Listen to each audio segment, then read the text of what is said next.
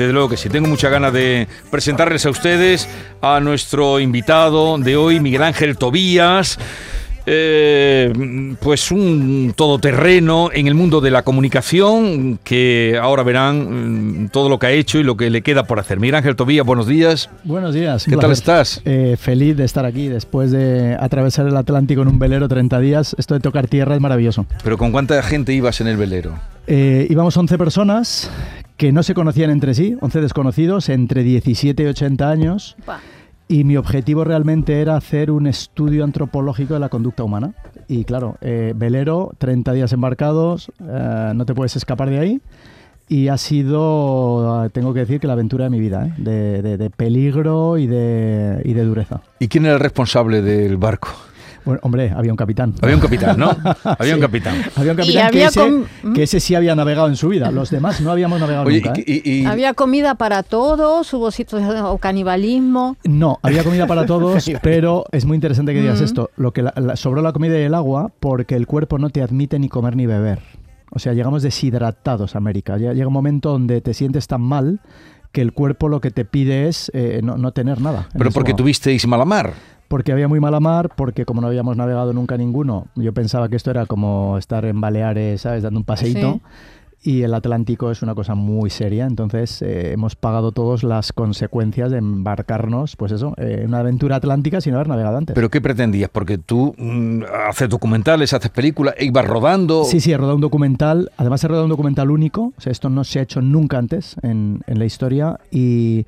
La realidad es que, por un lado, es un homenaje, evidentemente, a toda la gente de la mar, porque no sabemos los que no somos marinos lo que supone y la dureza que supone estar ahí dentro. Eh, tengo una anécdota maravillosa, espectacular, y es que llegando a América eh, apareció en la bahía de Martinica un tipo en una Zodiac, un tipo mayor. Oye, ¿sois españoles? Tal, por la bandera. Digo, sí, sí. Digo, ¿acabáis de cruzar? Sí, acabamos de cruzar y además hemos rodado un documental. Y el tipo se pone a gritar, ya era hora, ya era hora que alguien hiciera esto porque la gente no sabe lo que sufrimos, la gente del mar, etcétera, etcétera. Y le digo, pero ¿y usted quién es?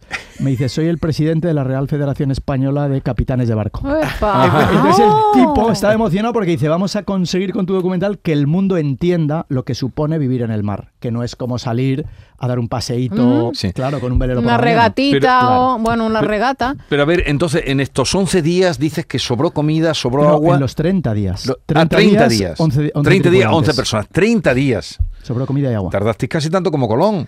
Ostras, pero es que rompimos una vela eh, a, a, los cinco días, la mayor. Hubo que parar en Cabo Verde para arreglar esa vela. Después de Cabo Verde a Martinica rompimos el spinnaker. Eh, tuvimos días de calma, donde no hay nada, nada, nada, nada de viento. Otros días de tempestad. Nos escapamos de dos tornados. Que uno piensa, en un tornado tú vas en un coche y si ves un tornado dices, bueno, yo a 130 o 200 kilómetros por hora me mm. voy. En el mar no puedes. Yo decía a los capitanes, oye, ¿y qué hacemos? Que ese tornado viene. Y dicen, no podemos hacer nada. Esperar y rezar para que no nos coja el tornado. Porque si te coge, teóricamente dicen, por el barco pesa 30.000 kilos, teóricamente el barco no lo va a sacar del agua. Pero dicen, habría que meterse todos dentro y el barco va a quedar destrozado. Velas, mástil, o sea, por fuera destrozado entero. Tuvimos suerte de que el, de que el, de que el, el tornado, nos pasó, pasó metros. ¿Y lo viste pasar? Lo tengo filmado, no es que lo vi. Lo bueno de un... Mira, la historia maravillosa de esto mm. surge que en 1973 un español llamado Santiago Genovés decidió eh, catedrático de antropología, decidió hacer un estudio sobre la conducta humana. Y entonces atravesó de España a América en una balsa de troncos con 11 personas. Como en el 73 estábamos en la fase de pase de dictadura a democracia, en España es como que no se le dio relevancia a eso. Pero en México que llegaron, este tipo ha sido un héroe, hasta que muere como catedrático emérito de la Universidad Autónoma de México, eh, de la cátedra de antropología. Yo leí esto hace 10 años en un periódico y yo dije, yo quiero hacer esto pero lo voy a hacer, lógicamente, en una balsa de troncos no, porque nadie se hubiera subido conmigo. Digo, voy a rodar un documental, porque claro, él escribe un libro, pero claro, un libro tiene la objetividad, subjetividad que uno en su cabeza tenga. Pero el documental no, aquí se ve, o sea, lo que hemos vivido y lo que hemos pasado se ve. ¿Y cómo convenciste eh, a estas 11 personas? Pues por la misma inconsciencia que tenía yo. ¿Pero ¿Los conocías tú? ¿Pusiste una convocatoria? No, les conocía de nada. Eh, yo en septiembre decidí que iba a atravesar el Atlántico en enero y a rodar un documental. Y desde septiembre a las personas que la vida me puso, reuniones de trabajo, eh, lo que sea, y que yo sentía que les tenía que decir lo de la aventura, se lo dije. Todos me dijeron que sí y por eso hay una persona de 17 y otro de 80 en el barco. Y en enero, qué frío. No, no porque íbamos hacia el Caribe, o sea, pasamos Ah. frío los primeros Sí. días de noche, pero eh, no, no hemos tenido frío, o sea, íbamos muy Pero, equipados. pero algún día agradable sí que tendríais, ¿no? Alguna puesta de sol. algún- Eh, todas las puestas de sol maravillosas, las eh, salidas de sol maravillosas, eh, delfines infinitos que nos han acompañado, Ah. ballenas que hemos podido ver, Opa. algún tiburón. Eh, y curiosamente, otra de las anécdotas brutales es que uno cree, en mi fantasía mental, yo digo, bueno, todos los días nos vamos a dar un bañito en el mar, porque Sí. estamos en, Sí, en medio del mar. que esto parezca una aleta ahí. No, no, pero no por eso, sino porque tú no puedes bajar de un barco velero, ni siquiera si está parado, aunque no haya viento, porque el barco, la corriente lo va alejando de tal manera que en cuanto tú te tiras al agua, el barco se aleja y tú no puedes seguir la, la velocidad del barco. Entonces, lo más peligroso que una travesía atlántica, y esa tensión la hemos vivido 24 horas al día todos los días de, nuestra, de, de la travesía, es que si una persona se cae, prácticamente se le da por muerto. Así. Porque el tiempo que el barco tarda en arriar la vela, para eso tienes que aprobarte al viento, para que la vela no tenga fuerza. Bajar la vela, encender el motor, que el motor coja gobierno del propio barco, para cuando tú quieres volver Sí. a la zona de la caída, han pasado como mínimo 15 minutos. En la inmensidad del mar, eh, la estadística dice que quien se cae, el 87% de la gente que se cae de día, muere. Y por la noche el 98%. Ya. O sea, Pero él venía a hablar de otra cosa. yo venía a hablar de otra cosa, sí. Pero ya está mareada. No, porque esto es un renacer. Pero me Oh. interesa porque, porque tú vienes Aprendemos a, un montón. a una cita mañana, eh, mañana que es 13 de 13 y martes, Sí. creo que la has elegido esa fecha. Totalmente elegida. En el Cartuja Center, el teatro que es ahora mismo el auditorio más grande después de FIBE en Sevilla, que te vas a juntar ahí en una sesión a la que llamas Renacer Sí. Con un montón de personas. Sí, Renacer eh, en realidad es una secuela, o sea, la última serie de documental que yo he hecho ha sido El Camino Interior, Sí. que ha sido una serie para ayudar a la gente a salir de esta situación de miedo, angustia, ansiedad, depresión, incertidumbre que la pandemia a nivel mundial dejó como secuelas. Y miles de espectadores de la serie me dijeron, ¿por qué no haces algo presencial? Donde tengamos tiempo realmente, ¿no? Y, y la presencialidad, ¿no? O sea, la, la- la presencia física como para reflexionar sobre muchas de las cosas que reflexionado en la serie. Entonces, realmente Renacer es un trabajo de cuatro horas en el que lo que voy a hacer, yo que he estado tres veces al borde de la muerte, y Ahora alguna- nos contarás eso. Eso, es así, eso así dicho de pasada. Ya, bueno, Sí, yo pero- que he estado otra vez al borde de la muerte. Pero, escucha, y la tercera además en los Andes, Renacer en los Andes, que sea un libro es un tuyo. libro que además está prologado por Nando Parrado. Mm. O sea, el superviviente ahora tan famoso de los Andes la por la peli, pues Nando Parrado es quien me ha hecho el prólogo del libro, Mm. ¿no? Porque nos conocimos hace años, él- él- yo sabía su historia, le- me dijo, cuéntame la tuya, Sí. lloramos juntos, nos abrazamos juntos, porque dijo Miguel Ángel, ¿sabes qué pasa? Que nadie que no haya estado allí entiende lo que realmente se vive en una situación crítica como esa, ¿no? Mm. Yo la tuve, me tocó vivirla hace 15 años y, y salí vivo gracias a Dios, ¿no? Entonces, eh, eh, por, por, digamos, por mor, ¿no? De haber vivido estas experiencias, haber rodado en el mundo en zonas de catástrofe, de guerras, de terremotos, en campos de refugiados, en zonas de pobreza, yo he visto muchos seres humanos que, habiéndolo perdido todo o teniendo unas vidas muy duras, han conseguido ser luego líderes de sus propias vidas. Entonces la idea de Renacer es que hagamos una reflexión sobre todo lo que nos impide vivir la vida que realmente queremos vivir.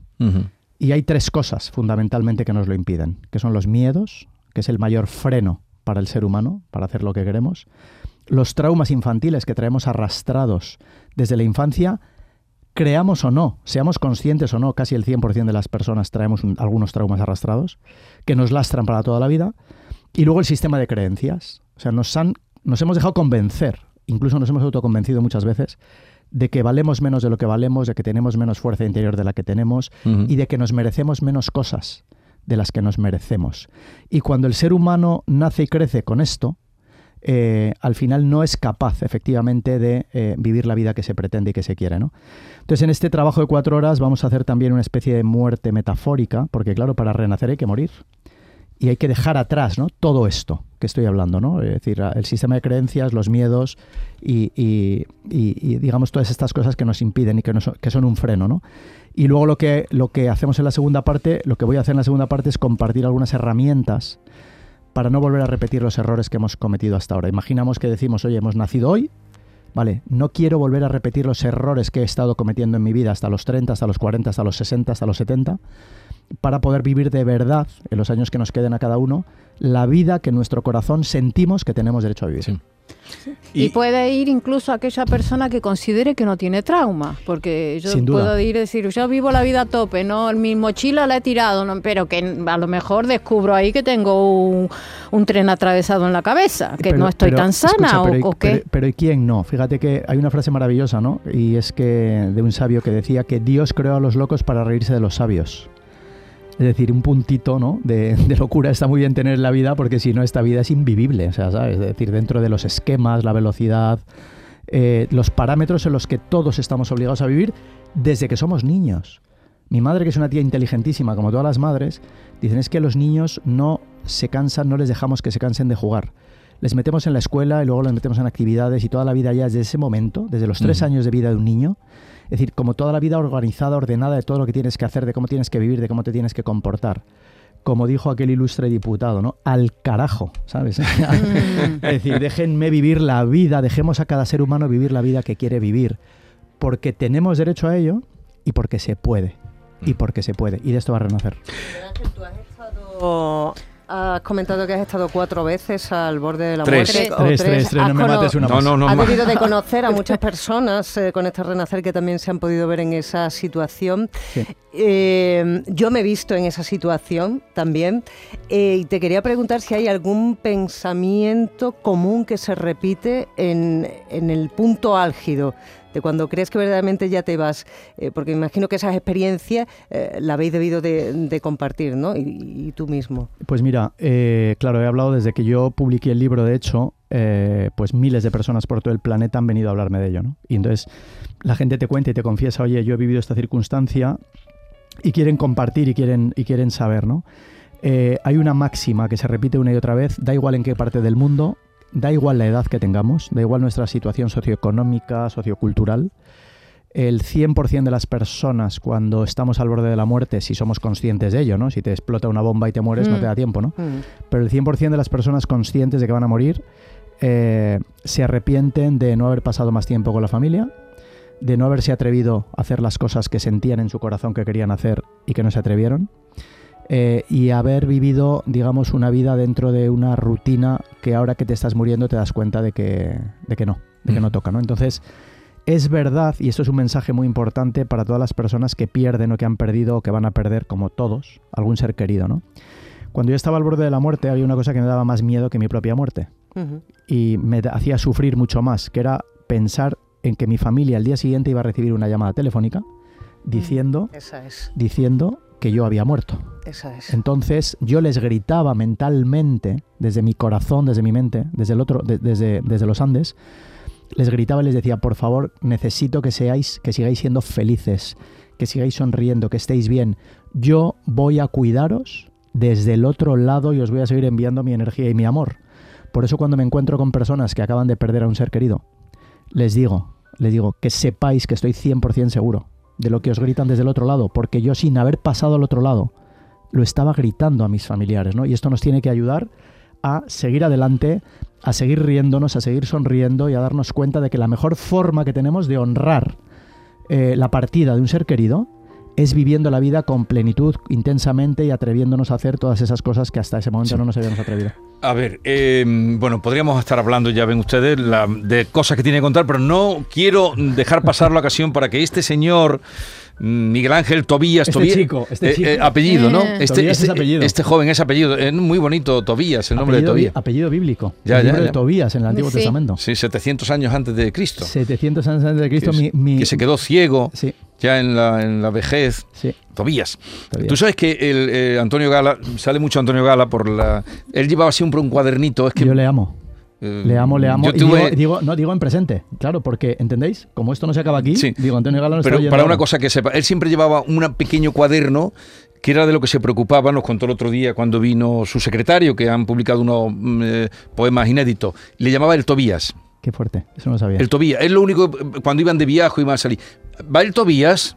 Qué fuerte. Luis, ¿va el Tobías? Sí, pues venga el Tobías. Era donde él escribía lo que se le ocurriera por la noche o lo. Qué bonito, el, Tobías, ya lo sabes. lo puede decir con toda seguridad, el Tobías. Vale. Este señor fue el que creó, este chico fue el que creó españoles por el mundo. Casi nada. Y luego, y luego toda, supongo que con eso ya te habrás hecho millonario, porque luego vienen andaluces por el mundo, vascos por el mundo, eh, catalanes por el mundo, murcianos por el mundo, americanos por el mundo, italianos franceses por el mundo. Por el mundo. Eh, ojalá. Pero eh, no, porque el formato no se podía registrar, porque eso sería como decir que registras que alguien, que nadie más en el mundo puede hacer programas de viajes y entrevistas. Entonces yo debería ser multimillonario. Pero ¿por qué unos se registran y otros no? Unos formatos se registran y otros pues, no. No, porque, es decir, o sea, las características que necesita un formato para poder ser registrado no los cumplía. Sería como registrar un informativo. ¿Qué querría decir? ¿Que nadie más en el mundo podría hacer un informativo? Ese es el tema. Entonces no era registrable. ¿Para qué me ha servido, honestamente? Para que directivos de todas las televisiones del mundo, cuando yo llego, me abren las puertas y me dicen, bienvenido Miguel Ángel, eh, que sepas que hemos eh, plagiado tu programa. y pensar que él llegó, a, igual tengo mal mi información, y pensar que tú llegaste a la televisión de la mano de... Em, no está mal la, información. De Isabel Preisler. Es decir, yo era el... O sea, que tú llegas a la televisión de la mano de Isabel Preisler. Yo soy doctor en nutrición, pasé consulta durante 13 años, dirigía cuatro clínicas antes de dedicarme a este mundo loco. Y sexólogo, ¿no? Me equivoco. ¿Esto quién te lo ha dicho? Mm, estoy informada, por eso cuando Vigorra duda no entiendo por qué. ¿Quién te lo ha dicho? Porque esto no, yo no lo cuento. Esto, yo no lo he visto en ningún sitio. Antes de que, la, antes de que la, antes de que la sexología fuese, digamos, ¿no? es decir, estudios universitarios como es ahora, lo único oficial que había en España era la Sociedad Sexológica Madrileña. Lo único y lo más oficial. Y entonces ahí estuve yo haciéndome el curso de monitor de educación sexual y de terapeuta sexual. ¿Y te cunde? Sí. Opa. ¿Qué quiere decir la pregunta? ¿Te cunde? Te cunde, tiene, un, tiene, cada uno, tiene, claro, cada pues uno, claro. Cada uno. Y yo lo he entendido perfectamente, Vigorra. ¿Tú lo entendiste, David? Perfectamente. Ahí está, y vea. Yo no. No. Oye, lo peor que puede hacer una persona es adquirir conocimientos en cualquier materia y no utilizarlos. Y que no le cundan a mí, o sea, Vigorra, y que no le cundan, no, no. Oye, también tienes una película que se acaba de, estrenar el día 12 con Javier Gutiérrez, la de Honeymoon. ¿cómo es? Honeymoon. Honeymoon, eh, Luna de miel. Eh, una historia también trascendente porque hace un análisis de si, de si el fin justifica los medios. ¿vale? Y los protas, por un buen fin, acaban haciendo algo feo, malo, ilegal. Uh, y acaba, bueno, como acaba, nunca se cuenta cómo acaba una peli, pero es una reflexión profunda sobre si el fin justifica los medios, ¿no? Eh, que yo debería decir que... ¿Pero tú qué crees? Para quedar políticamente bien, ya sabes si hay que decir que no, pero no es verdad, eso es una mentira absurda muchas veces el fin justifica los medios, muchísimas veces. Eh, si cogemos a un tipo, mm, a un asesino de masas, que ha matado a millones de personas y hubiéramos sabido que lo va a hacer y pensamos que antes se le podría haber eliminado a él, a ver quién diría que ese eh, medio no justificaba el fin. O sea, si hubiéramos podido acabar con Hitler cuando Hitler era adolescente, a ver quién se atreve a decir, decir que, no hubiera a decir que no hubiera eh, sido lo mejor. Renacer, ¿y a qué hora empieza mañana? A las 7 de la tarde. A las 7 de la tarde. 7 de la tarde. ¿Y, esto va la gente o ya tienes...? La eh, gente, eh, es decir, las entradas, digamos, para, para que podáis la gente están en el Cartuja Center, también en el Corte Inglés, pero me, me, resulta muy importante decir que como para mí esto no es un trabajo, sino es una misión de vida, eh, aunque el, evento tiene un coste enorme, claro, de alquilar el, el, espacio, etcétera, etcétera, pero que si alguien que nos está oyendo quiere ir pero no tiene recursos económicos para hacerlo, da igual, que entre a la página de Renacer que le daremos invitación. Yo lo que quiero es ayudar a la gente. ¿Y esta experiencia así eh, multitudinaria en un teatro la llevas ya haciendo? Sí, ya está. digo, con mucha gente, porque ahí te vas a juntar con mil personas. Eh, pues ya estoy de gira por un montón de ciudades en España, sí, con, con incluso he hecho la experiencia con 800 eh, chavales por la mañana, mil personas adultos por la tarde, y justo el 14 cojo un vuelo a México una semana, porque tengo ahí un ciclo de cinco eventos en México toda la semana y luego vuelvo a Cartagena y voy a seguir por toda España con el evento de Renacer. Miguel Ángel, me he quedado con lo que ha dicho antes de que en la vida tenemos muchos miedos y traumas, porque la vida viene sin libro de instrucciones, ¿no? Y a la mayoría de los grandes momentos de nuestra vida nos enfrentamos sin, sin preparación y sin conocimiento. ¿Tú echas en falta quizás en la educación, en los colegios, los institutos, algún módulo, alguna asignatura de conocimiento personal que ayude a los niños a, a caminar con más seguridad por la vida? No, esto no tiene debate. Eh, tengo muchos maestros y muchos profesores que han visto la serie, que han, visto mis documentales, mis conferencias, mis charlas, y lo tienen clarísimo ellos, el 100%. Dicen, Miguel Ángel, esto es mucho más importante que muchas de las asignaturas que damos. Y una anécdota maravillosa es un profesor universitario en Valladolid eh, que después de escuchar una conferencia me dijo, Miguel Ángel, yo aprobaría a mis alumnos eh, y les liberaría de toda la asignatura de este año solamente a cambio de que te escucharan eh, lo que ha pasado aquí.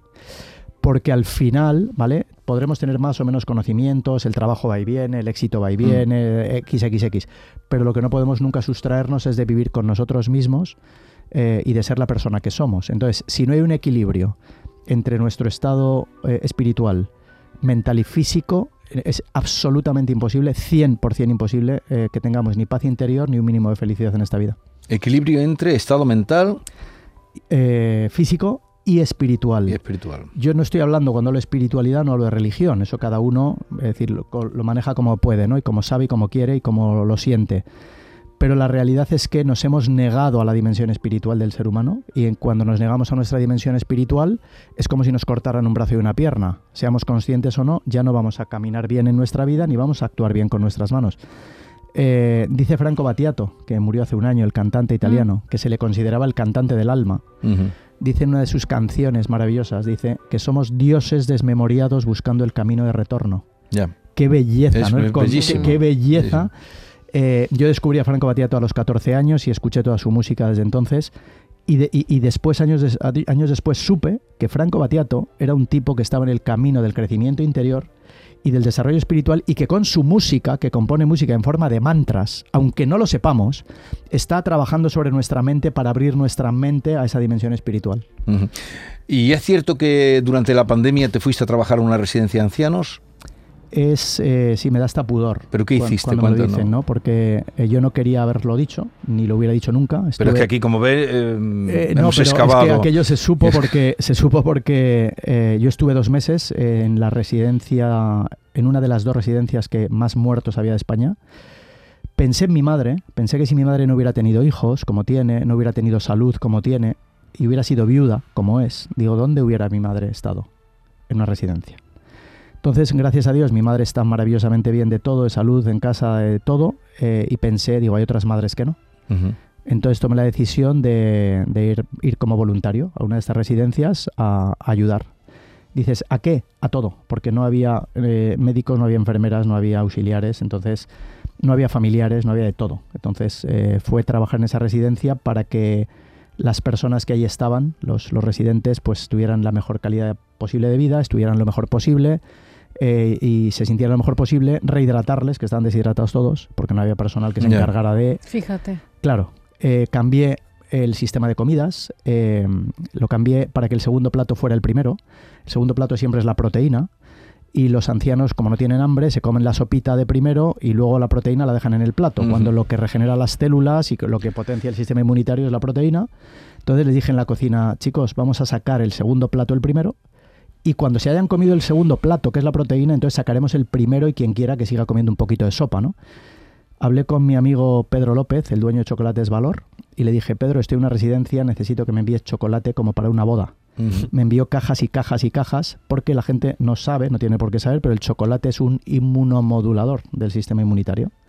Entonces, chocolate por la mañana, chocolate por la tarde, y bueno, pues en un mes le dimos la vuelta al asunto y pasamos de ser una de las dos peores de España a la mejor de la Comunidad de Madrid. Y allí estuve si, cuando no había EPIs, ni mascarillas, ni nada, nada.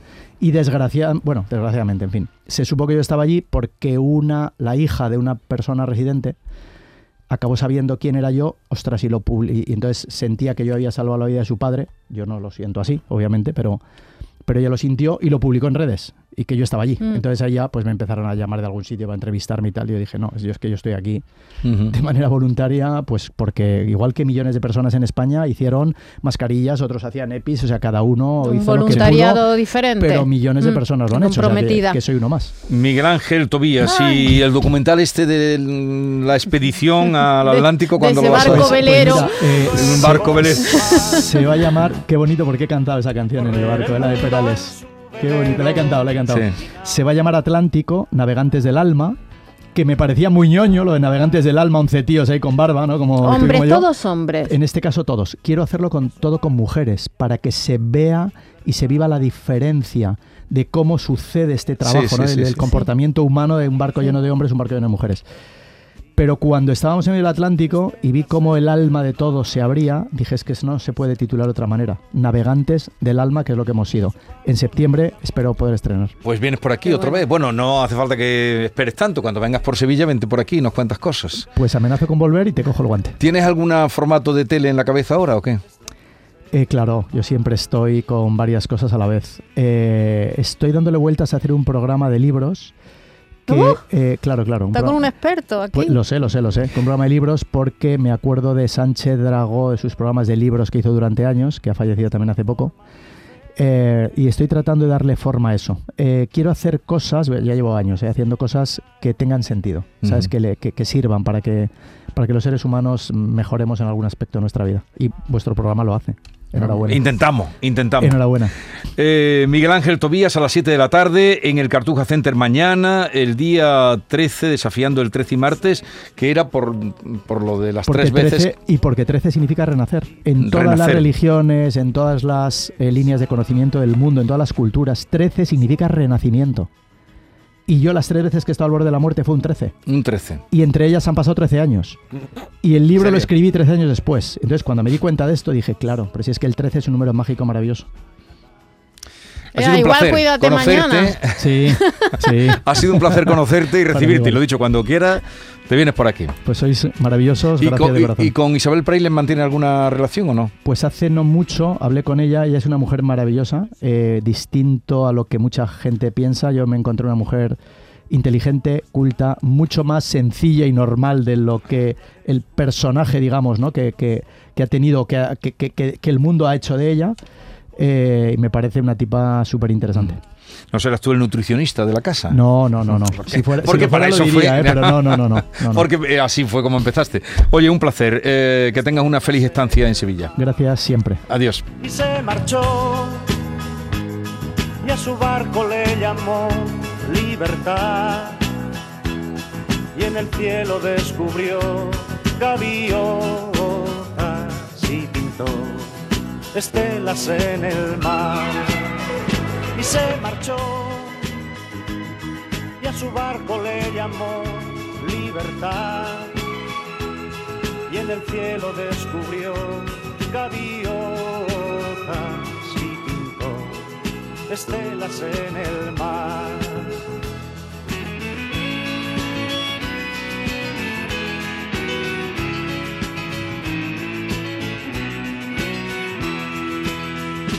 corazón buscó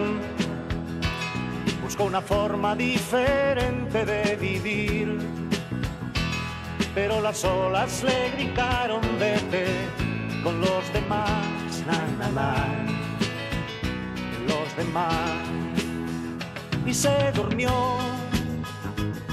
Y la noche le gritó ¿dónde vas? Y en sus sueños dibujó gavión hoy debo regresar. Y regresó,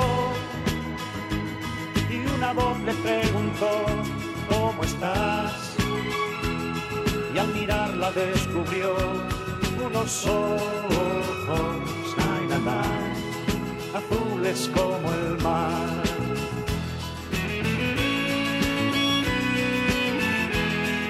La mañana de Andalucía con Jesús Vigorra.